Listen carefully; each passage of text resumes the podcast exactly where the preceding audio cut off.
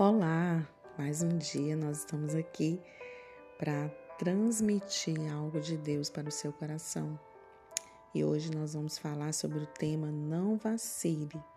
E o texto base para nossa palavra de hoje está em Gênesis 39, 19 e 20, que diz assim: Veja só de que jeito o seu escravo me tratou. Quando ouviu essa história, o dono de José ficou com muita raiva ele agarrou José e o pôs na cadeia onde ficavam os presos do rei, e José ficou ali. O que significa injustiça? Falta de justiça, ação ou coisa injusta. Quantas vezes somos injustiçados e não temos direito de resposta?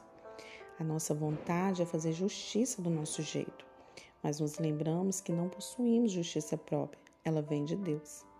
E José foi uma pessoa que foi injustiçada. Ele foi punido, mas o Senhor o abençoou em tudo o que fazia. Mesmo na prisão, mesmo sendo acusado injustamente, José nunca deixou de honrar o Senhor. José teve a oportunidade de cometer um pecado, mas por amor a Deus fugiu.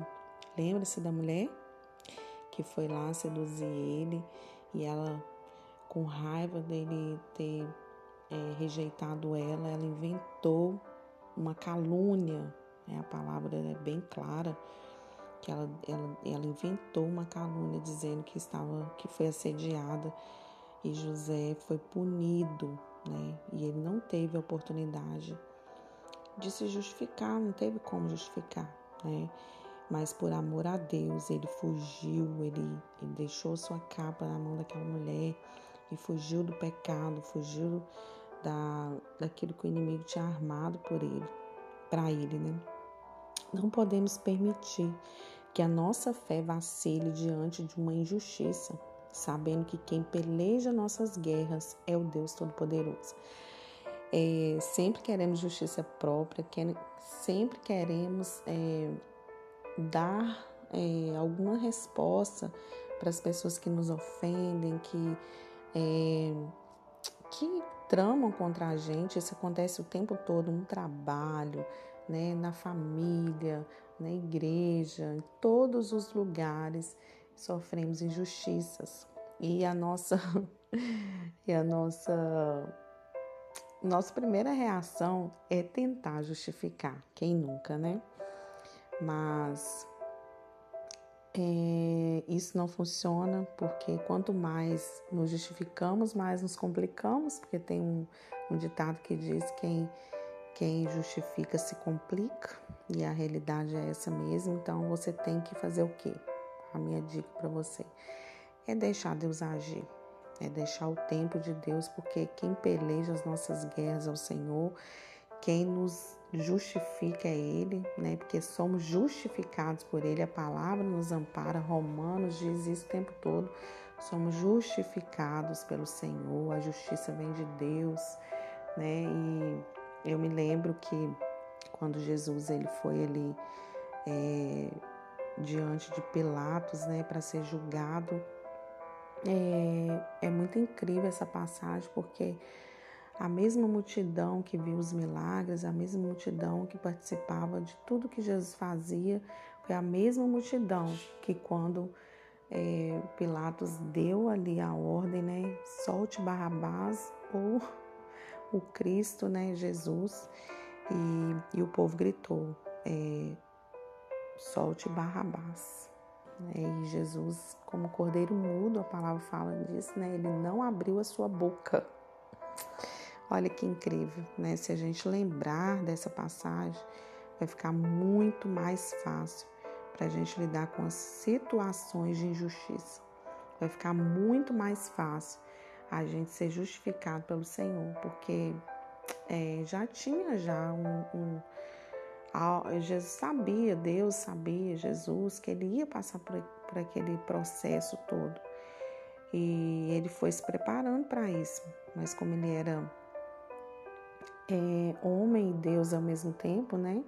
A natureza humana e a natureza né, celestial, ele, ele, eu creio que ele ficou triste, né, pela situação, né, eu creio, né, estou conjecturando aqui, mas como ele sabia que a vontade do pai teria que ser estabelecida sobre a vida dele, ele se calou e, como cordeiro mudo, né, foi levado ao matadouro.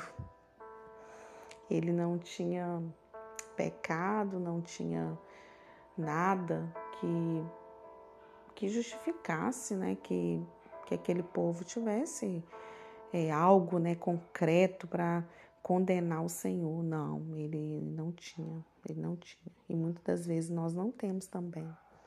Mas nós queremos abrir a nossa boca, nós queremos brigar, nós queremos falar, porque é, achando que o que a gente falar, o que a gente é, tentar explicar vai resolver aquela situação, mas, mas na realidade vai ser um emaranhado de problemas, de situações terríveis. Né? Então, o meu conselho para você nesse dia de hoje, se cale diante de uma injustiça. E eu quero contar uma ilustração para vocês, para você.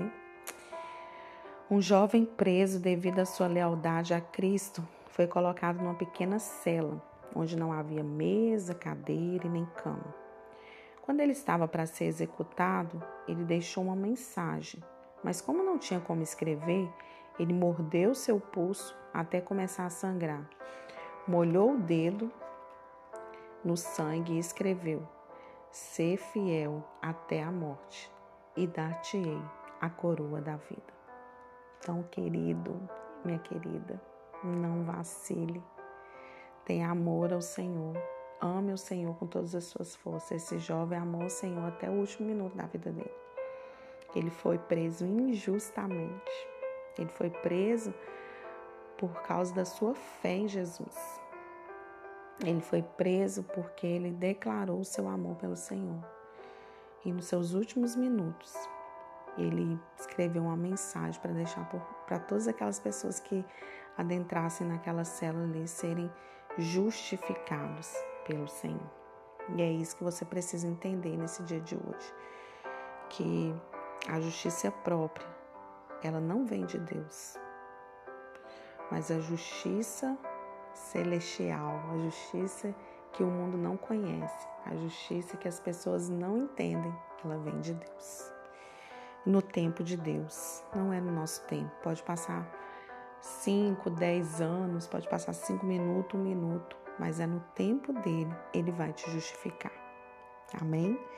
Se essa palavra falou com você, compartilhe com o maior número de pessoas e abençoe uma vida. Faça diferença na vida de uma pessoa através dessa palavra. Deus te abençoe.